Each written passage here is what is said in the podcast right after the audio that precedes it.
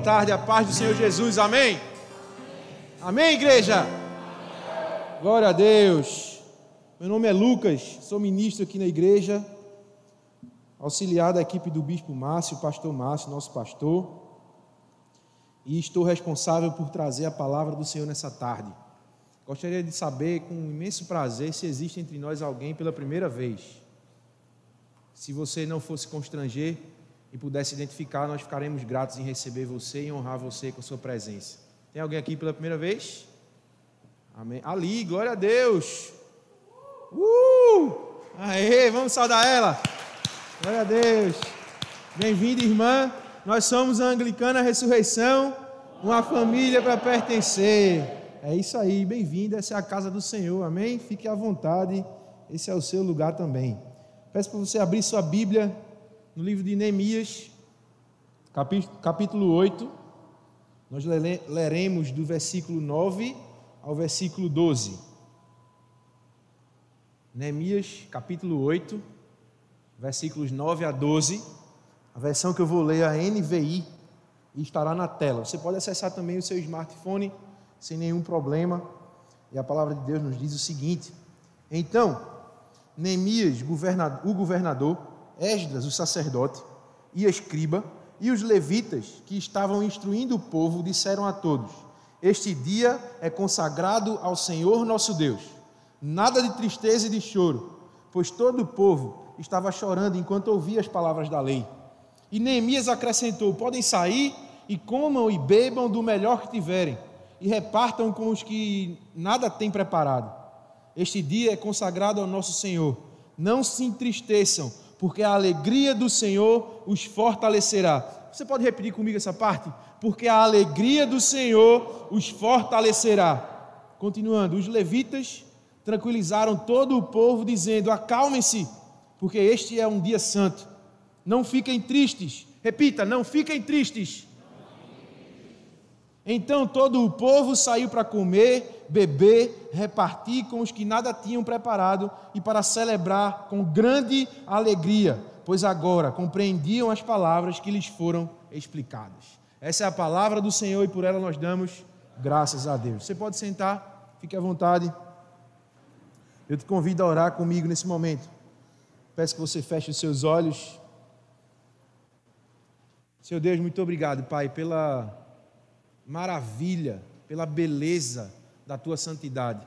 Muito obrigado pela beleza da tua presença, pelo fogo do Espírito que nos aquece, que nos faz, que nos constrange ao arrependimento, que nos faz melhores na tua presença, Senhor, de acordo com a tua imagem. Muito obrigado porque o Senhor já ministrou em nós, o Senhor já ministrou em palavras cantadas, o Senhor já ministrou em nossos corações, o Senhor já falou conosco já, já corrigiu os nossos erros, já nos confrontou muito, mas ainda tem muito mais vindo do teu coração para nós nessa tarde. E eu quero te pedir, Senhor, que o Senhor prepare os nossos corações para receber a tua palavra. Que o teu Espírito, Senhor, esteja conosco todo o tempo, nos consolando e nos moldando conforme a tua imagem e tua semelhança, Jesus. Que nós possamos abrir os nossos corações para um entendimento claro perfeito e agradável a ti da tua palavra, da tua boa e poderosa palavra. Que em nome de Jesus as palavras da minha boca e o meditar do meu coração sempre estejam agradáveis a ti, Senhor, minha rocha e meu redentor, em nome de Jesus. Amém. Amém, gente. 2021, um ano de reconstruir, um ano que nós temos como lema reconstruir, e nós temos muito a reconstruir porque o ano de 2020 nós perdemos muitas coisas. É natural, pela, pela dificuldade que existe no mundo todo, trazida por esse momento que nós temos vivido como humanidade. Nós temos entendido, hoje já é a quarta semana dessa série, que nós somos obras inacabadas. Nós somos obras que ainda não foram completas, não foram concluídas. E como a palavra de Deus diz, escrita por Paulo em Filipenses 1, ele diz o seguinte: aquele que começou a boa obra é fiel para cumpri-la até o dia de Cristo Jesus. Então, se existe algo em você que ainda não foi reconstruído, não, não fique nervoso, não ache que está tudo perdido, porque aquele que começou a obra na sua vida, ele é fiel para concluí-la até o final, até o dia de Cristo Jesus. Nós já falamos aqui sobre as bases para se reconstruir.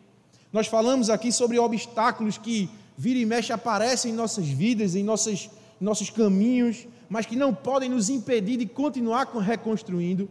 Nós, semana passada, nós aprendemos que nós precisamos, como filhos de Deus, nos posicionar diante das realidades que acontecem em, em nossas vidas, que se instalam em nossas vidas e nós temos que enfrentá-las com coragem. E hoje nós vamos falar de celebração. Esse é o tema de hoje.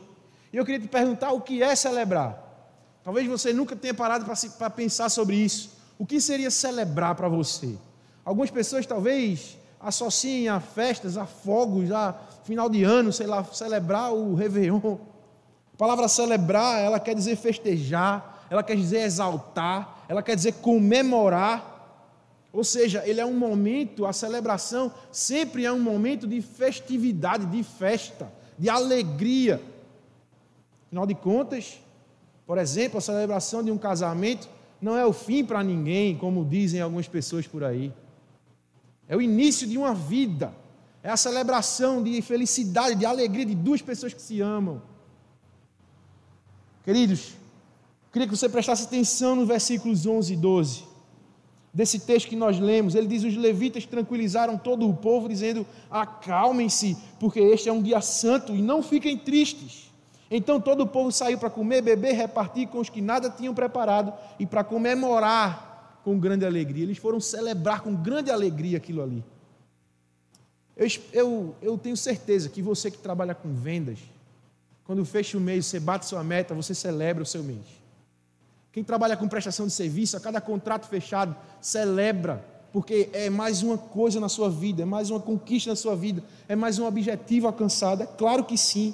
Todo líder de célula, quando sua célula multiplica, celebra o Senhor, porque a sua célula está multiplicando para o engrandecimento do reino de Deus. O sentimento e o pensamento de divisão não é um, um pensamento e sentimento certo no reino do Senhor, é a multiplicação. Multiplica ela pode até diminuir em número, mas ela multiplicou em região que ela pode alcançar. Então é multiplicação e a cada multiplicação é claro que há uma celebração. Vitórias e objetivos alcançados precisam ser celebrados. Mas existem celebrações e celebrações. Por exemplo, a festa mais celebrada no Brasil hoje, todo mundo sabe, que é o carnaval. Acontecendo ou não esse ano, que pela graça do Senhor, não vai acontecer.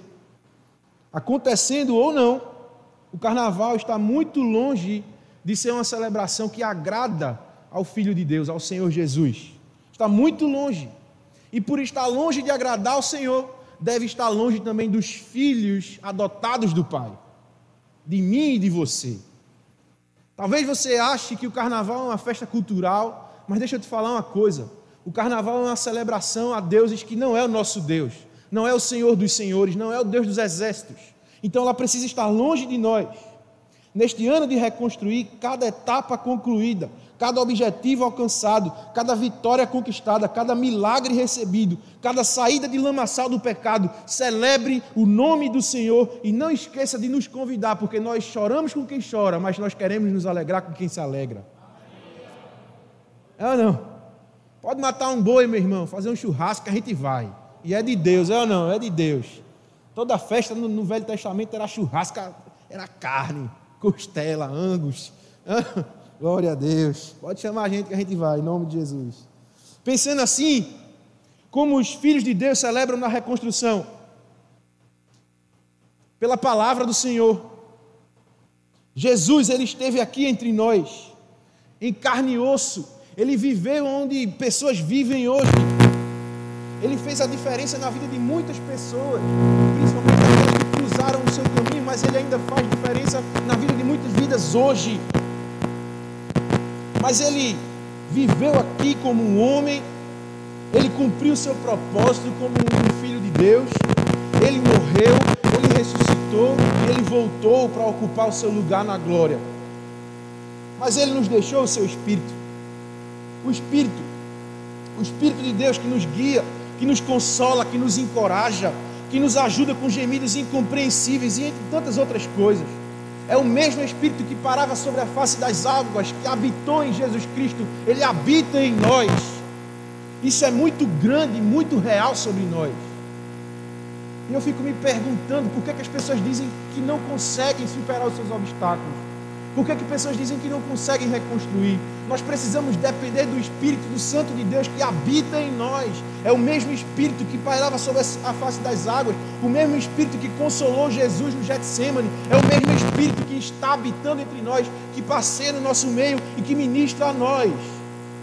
Nós somos muito abençoados com a vida de Cristo e somos muito abençoados também com a presença do Espírito de Cristo habitando em nós e passeando no nosso meio. Isso é fato, é real. Mas sem dúvida nenhuma, tem mais coisa para celebrar, que é a própria palavra do Senhor. O Senhor ele nos abençoa, abençoa com a sua palavra, porque ele nos mostra através da sua palavra qual o caminho que nós precisamos seguir. Ele nos ensina como ser semelhantes a Jesus. A Bíblia ele é um livro absolutamente singular ele é inerrante, ele é poderoso, ele é eterno. A Bíblia diz que as, os céus e a terra passarão, mas a palavra do Senhor ela é eterna. Então essa palavra de Deus ela nunca passará, ela se manterá viva até o fim dos tempos. Na verdade não vai ter fim do tempo, até a eternidade do Senhor. Essa é a palavra de Deus. É por ela que nós celebramos também. Ela é cheia de princípios e ensinamentos eternos que nos ajudam a sermos conduzidos ao nosso alvo que é Jesus Cristo. Você pode ser uma máquina de ler livros, irmão. Você pode passar o ano todo ler 30 livros no ano. Mas deixa eu te dizer uma coisa: a Bíblia é o único livro que lê você. É o único livro que faz a diferença real na sua vida. Que, que projeta você à eternidade. Livros são muito importantes, ninguém pode tirar o mérito deles. Livros auxiliares também são muito importantes. Livros, comentários bíblicos excelentes. Livros de autores que nós gostamos também são bons. Nos ensinam, mas, mas nenhum deles tem a capacidade de nos ler. Nenhum deles tem a capacidade de nos confortar quando nós estamos tristes e de nos, nos empoderar quando nós estamos precisando de empoderamento do Espírito. Essa é a palavra do Senhor que é viva, que é eficaz. E sabe por que essa Bíblia é deixada para nós? E sabe por que essa Bíblia, é, muitas pessoas têm se negado a ler e conhecer o conteúdo das Escrituras? Não é porque ela se contradiz, mas porque ela nos contradiz, ela nos confronta.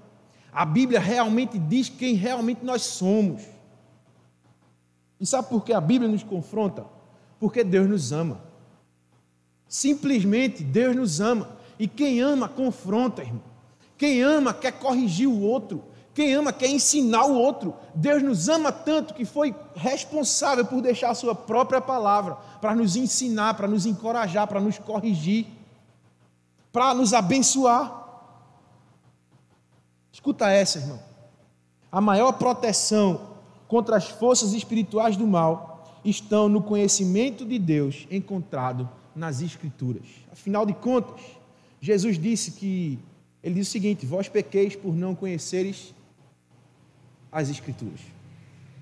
Não conhecer as Escrituras nos leva a caminhos de pecado. E conhecê-la, vivê-la, aprender dela todos os dias nos leva, a caminhos que o, que o Senhor abençoa. Olha só esse texto de Neemias 8, que nós lemos hoje. Então todo o povo saiu para comer, beber, repartir com os que nada tinham preparado e para comemorar com grande alegria, pois agora compreendiam as palavras que lhes foram explicadas. Você consegue perceber que a alegria deles estava naquela ocasião. Como a alegria deles estava naquela ocasião? A que se deu a alegria deles? Pela compreensão das Escrituras, pela compreensão da palavra. E sabe por quê? Porque a Bíblia ele quebra corações endurecidos, ele cura corações doentes e ele reconstrói corações quebrados. A Bíblia não faça nada, absolutamente nada que esse livro condena mas para que você não faça nada que seja condenável aos olhos do Senhor e aos olhos da Sua palavra, aos ensinamentos da Sua palavra, você precisa conhecê-la. Não adianta tentar viver algo que você não conhece. Não adianta tentar viver nos caminhos do Senhor se você não sabe quais são. Afinal de contas, meu irmão, é muito maior do que simplesmente poder beber ou não, poder ir para uma festa ou não.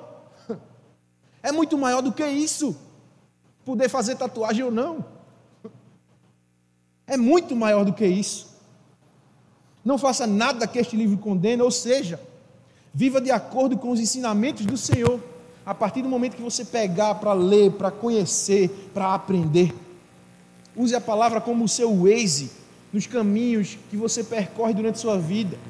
E por onde você for que ainda não conhece, consulte a palavra de Deus, porque ela é o exemplo, é o manual deixado pelo próprio Deus, o nosso Criador, para que nós possamos ir bem em tudo que nós façamos. Quem se apega à palavra, quem ama a palavra, quem medita na palavra, ama ser confrontado, ama ser corrigido e ama ser ensinado. E mais, quem ama a palavra vive por promessa.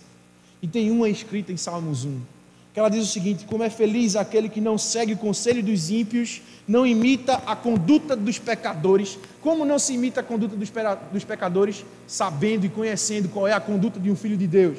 Então guarda essa, como é feliz aquele que não segue o conselho dos ímpios, não imita a conduta dos pecadores, nem se assenta na roda dos zombadores, ao contrário, na sua satisfação está na lei do Senhor, e nessa lei medita dia e noite, e é como árvore plantada à beira de águas correntes, dá fruto no tempo certo, e suas folhas nunca murcham.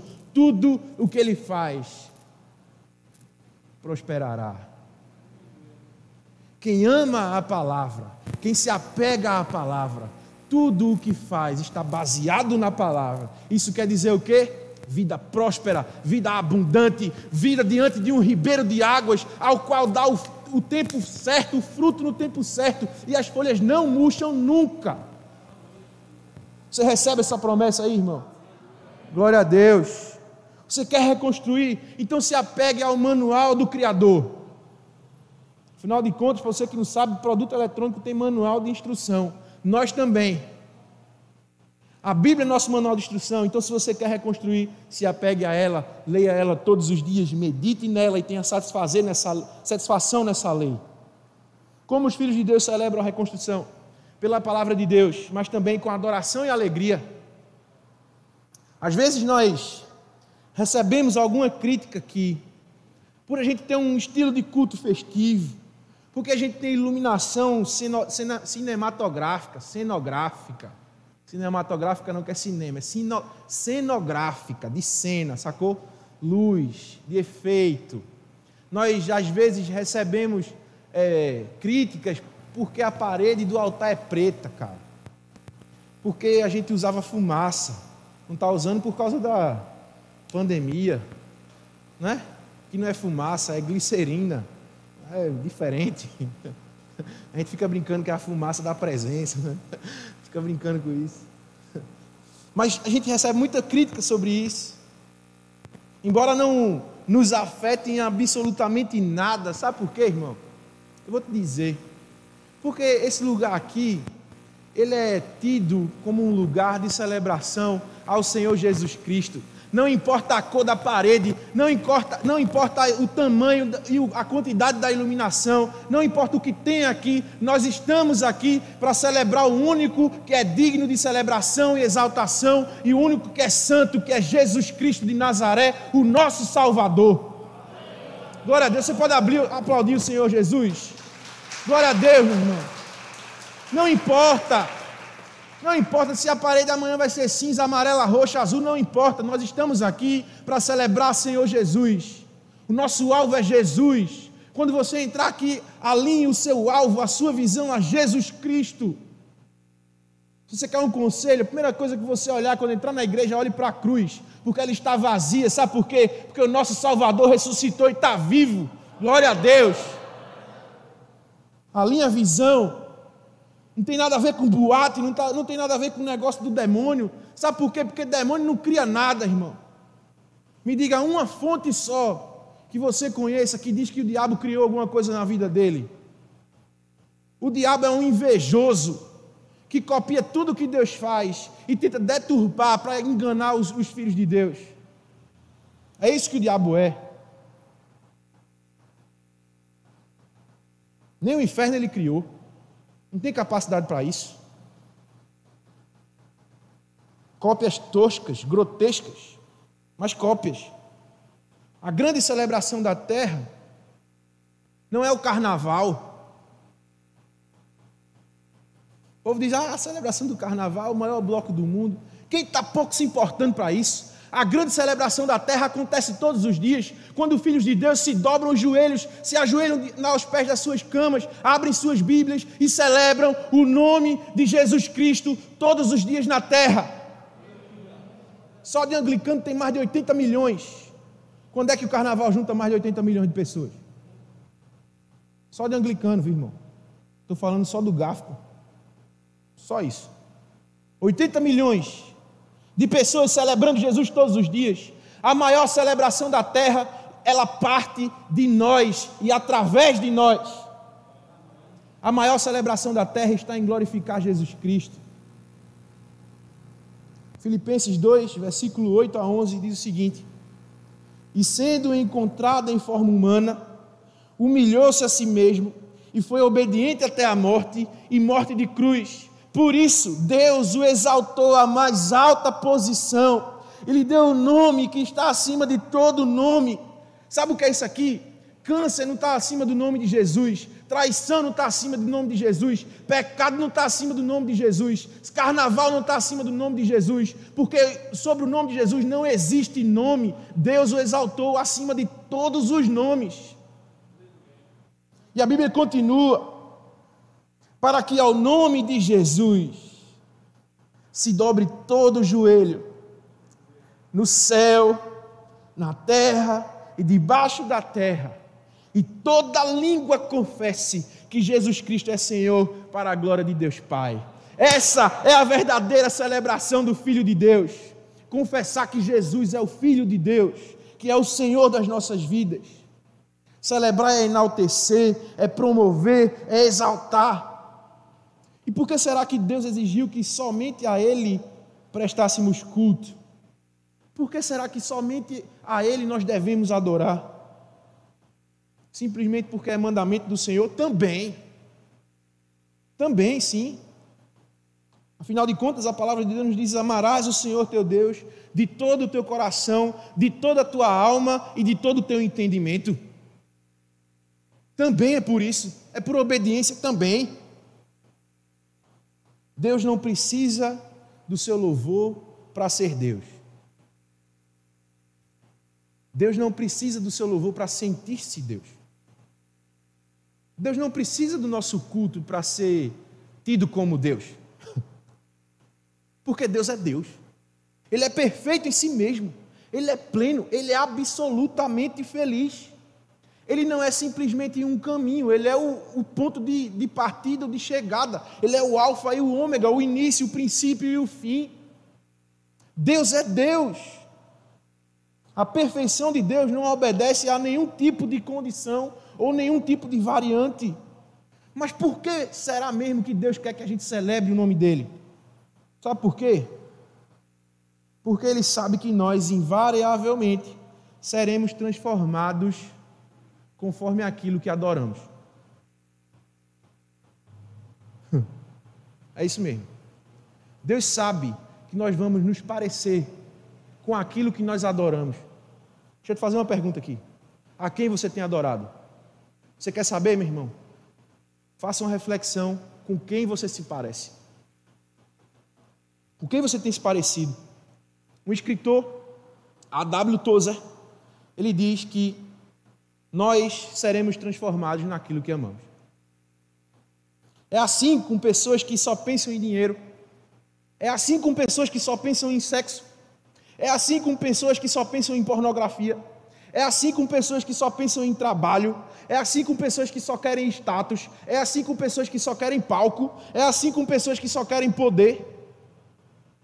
É assim. Elas se transformam naquilo que elas adoram. Todo esse contexto leva o homem a querer ser o que ele não foi criado para ser. Principalmente, e principalmente, levam para longe da presença e para longe da vontade de Deus. Veja o texto no versículo 6. Esdras, nós não lemos esse versículo, mas no versículo 6 do capítulo 8 de Neemias. Esdras louvou o Senhor, o grande Deus, e todo o povo ergueu as mãos e respondeu: Amém, Amém. Então eles adoraram o Senhor, prostrados, rosto em terra. Eles adoraram ao Senhor. Com quem eles se pareceriam? Com o próprio Deus. Afinal de contas, nós nos parecemos com aquilo que nós adoramos. Adorar a Deus é a maneira que Deus estabeleceu para que nós nos tornássemos conforme a sua imagem. Paulo escreveu isso em 2 Coríntios 3,18. Ele diz: E todos nós, que com a face descoberta contemplamos a glória do Senhor segundo a sua imagem, estamos sendo transformados com glória cada vez maior, ao qual vem do Senhor, que é o Espírito. Quando nós adoramos a Deus, quando nós nos aproximamos dEle, quando nós celebramos o Senhor com a Sua palavra, quando nós celebramos o Senhor com alegria, nós somos transformados com glória cada vez maior, ao qual vem do Senhor, que é o Espírito. Nas palavras de A.W. Tozer, esse texto, ele diz o seguinte: Ficou estabelecido aqui que a natureza humana está num processo de formação e que vai progressivamente se transformando na imagem daquilo que ama. Deu para entender? A W. Tozer leu a, Bíblia e disse: Poxa, o entendimento é esse. Ficou estabelecido aqui que a natureza humana está num processo de formação e que vai progressivamente se transformando na imagem daquilo que ama. Afinal de contas, a quem nós amamos? Você entende melhor o que e por que a Bíblia nos aconselha a dar graça a Deus por todas as coisas? Você entende por que é mandamento amá-lo acima de todas as coisas? Nunca foi, foi por necessidade de Deus, pois Deus não necessita, não necessita de nada, mas sim porque Ele sabe o que é uma necessidade nossa. Porque o plano original de Deus é que nós fôssemos a imagem e semelhança dele do momento do nascimento à eternidade. Mas veio a queda, veio a redenção, e glória a Deus por ela, e nós podemos fazer isso de forma voluntária e de forma intencional. Se não existe intencionalidade à semelhança de Jesus, não existe transformação por ele em você. Nós precisamos ser intencionais à transformação das nossas almas, do nosso espírito, do nosso caráter, do nosso ser. Nós precisamos ser intencionais, nós precisamos ir de encontro ao confrontamento para a gente ser transformado. Nós precisamos decidir isso celebrá-lo nas suas conquistas e nas pequenas vitórias do cotidiano, fará você cada vez mais parecido com ele, e o modelo é Jesus Cristo, seu Filho.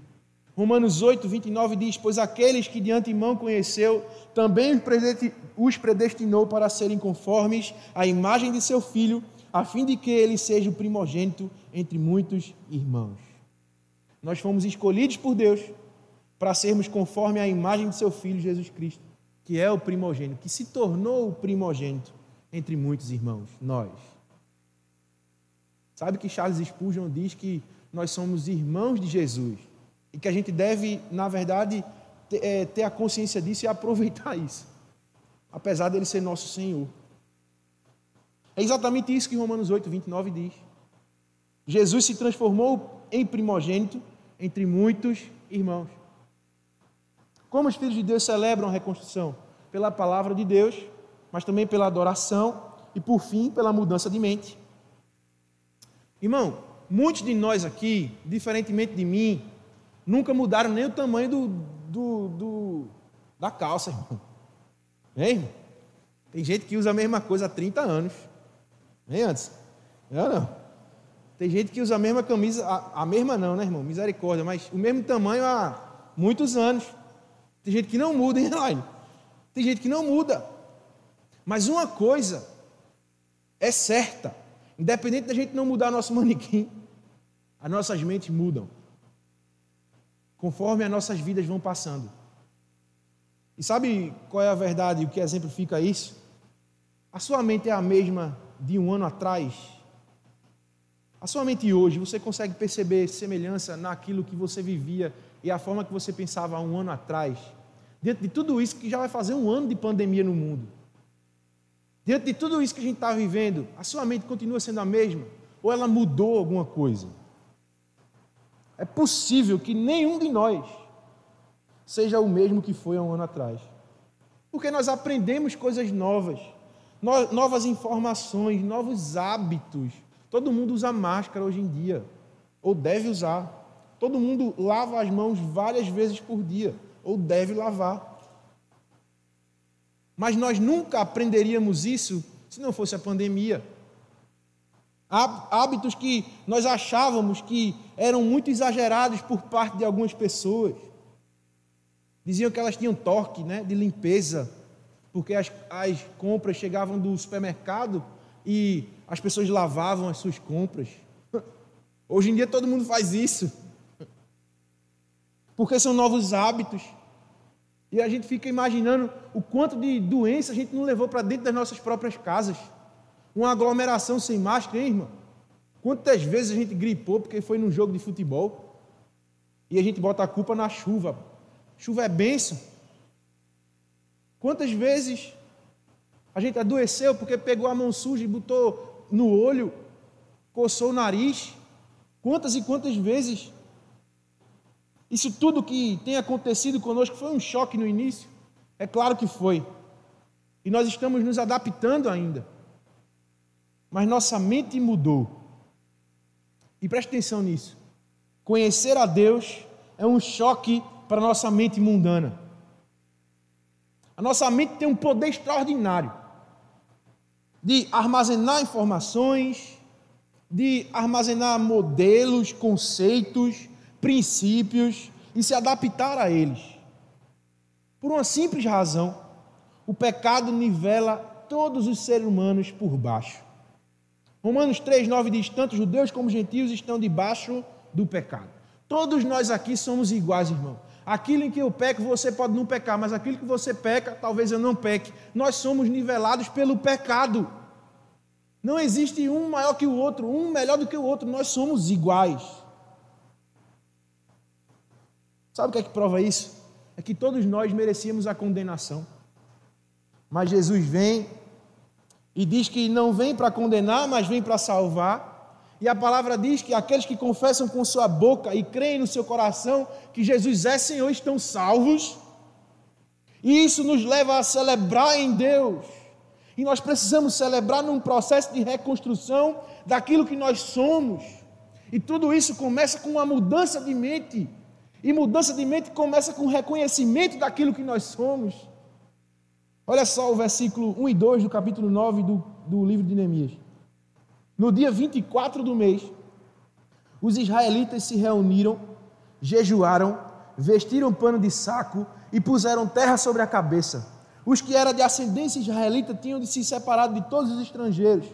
Levantaram-se nos, nos seus lugares, confessaram seus pecados e a maldade dos seus antepassados. Eles confessaram os seus pecados, todos juntos. Eles adquiriram a ideia e, na realidade, a, a certeza de que eles eram pecadores. Então, se você quiser realmente celebrar a reconstrução, você precisa, em primeiro lugar, reconhecer quem você é e confessar aquilo que você é para Deus. Afinal de contas, não tem como reconstruir sem ajeitar a base. Não tem como reconstruir se você não tirar uma viga ou uma coluna de um lugar e colocar no lugar certo. E se a gente trouxer isso para as nossas, nossas vidas, isso nada mais é do que os nossos princípios e valores. Aonde nós colocamos isso? Aonde nós temos colocado nossos princípios, valores, os nossos conceitos a respeito daquilo que nós somos, para a gente se reconstruir, para a gente reconstruir nossas vidas, para a gente ser semelhante a Jesus, nós precisamos abrir mão do orgulho que muitas vezes nós temos e nos impede de avançar, de conhecer mais a Deus e de se parecer mais com Ele. Simplesmente porque a coluna que você levantou você não quer derrubar. Talvez você ache que vai ter prejuízo em derrubá-lo. Eu falar uma coisa, irmão. Estava lendo um devocional que faz manhã e noite de Charles Spurgeon. E o texto base era que nós somos libertos do laço do passarinheiro. Do texto base. E ele, ele coloca o seguinte: que para ser liberto do laço do passarinheiro, ou você é tirado do laço do passarinheiro, ou você é impedido de entrar lá. Duas coisas. Então imagina, e ele começa a desenvolver o texto. E ele diz que tem coisas que nós não gostamos que acontecem, mas elas nos livram do laço do passarinheiro. O que eu estou dizendo é o seguinte: é que muitas vezes a gente evita de derrubar aquela coluna que nós colocamos no lugar errado. Mas quando a gente sobe a construção, o risco de cair continua no, do mesmo jeito. Nós precisamos derrubar a coluna, nós precisamos tirar o que for preciso para sermos reconstruídos, para sermos tidos como imagem e semelhança de Jesus confessando quem nós somos, abrindo mão do nosso orgulho, carregando nossa cruz. Nós temos o costume de justificar nossos próprios erros, mas também de ser implacáveis com os dos outros. Quando é você, diz, não, mas meu irmão, olha, uma vez, irmão, eu estava com uma pessoa no, conversando e essa pessoa começou a dizer um monte de coisas. Eu esperei ela dizer, terminou e dizendo, não, porque eu fiz isso, fiz aquilo, e está errado, não sei, eu sei. Eu disse, bicho, mas tu sabe que estava errado e por que tu fizesse? Mas eu fiz de forma sincera. Existe uma coisa dessa. Eu olhei para ele assim, disse, como é, irmão? Quer dizer que tu fizesse de forma sincera o errado? Como é que pode isso? Como é que pode você ser sincero no erro? Ser sincero no erro é você, na verdade, decidir pelo erro. É você decidir por um caminho diferente daquilo que Jesus quer que nós andemos. Nós temos esse mau costume de justificar os nossos próprios erros, mas detonar o erro dos outros. Ah, tá vendo fulano? Aconteceu isso por causa disso, disso, daquilo outro. Enquanto Jesus diz que para a gente olhar no circo do olho do irmão, é preciso tirar a trave dos nossos. Eu já ouvi isso de uma pessoa, se justificando como se fosse sincero. E errar sendo sincero é, é escolher pelo caminho errado. É escolher não mudar. É escolher pensar da mesma forma que se pensa. É escolher não abrir o coração para ser moldado pelo Espírito. É escolher por coisas diferentes daquilo que o Senhor tem demonstrado e mostrado através da Sua palavra, simplesmente porque não quer passar pelos processos que precisa passar para ser transformado. Quem recebe o Evangelho deve querer experimentar, viver a vida nova que é proposta a nós e viver conforme a vontade do Pai. Romanos 12, 2 diz: Não se amoldem ao padrão deste mundo, mas transformem-se pela renovação da sua mente para que sejam capazes de experimentar e comprovar a boa, perfeita e agradável vontade de Deus. Então, meu irmão, minha irmã, é hora de virar a mesa, é hora de começar a confessar ao Senhor, é hora de começar a reconhecer quem nós somos, para que nós possamos viver de acordo com a vontade boa, perfeita e agradável de Deus para nossas vidas. É isso mesmo. O trabalho de Neemias e de Esdras não foi concluído sem um grande avivamento espiritual. E, e pasme, o avivamento espiritual, ele incluía de forma forte a confissão dos pecados por eles. O que você está esperando? Talvez nada esteja acontecendo com você por esse motivo. Você se nega a reconhecer seus erros, se nega a um simples pedido de desculpas, se nega a confissão dos seus pecados, e isso está bloqueando a sua reconstrução. Talvez isso bloqueie, inclusive, de você ter o seu coração duro, despedaçado pelo Espírito, para que ele possa ser curado e ele possa ser restaurado pela vontade do Pai, em nome de Jesus. Para a gente concluir, irmão, celebrar tem a ver com honra. Celebrar tem a ver com glória. Celebrar tem a ver com dar lugar de Deus a Deus em nossos corações em nossas mentes, em nossas vidas. É se alegrar no Senhor.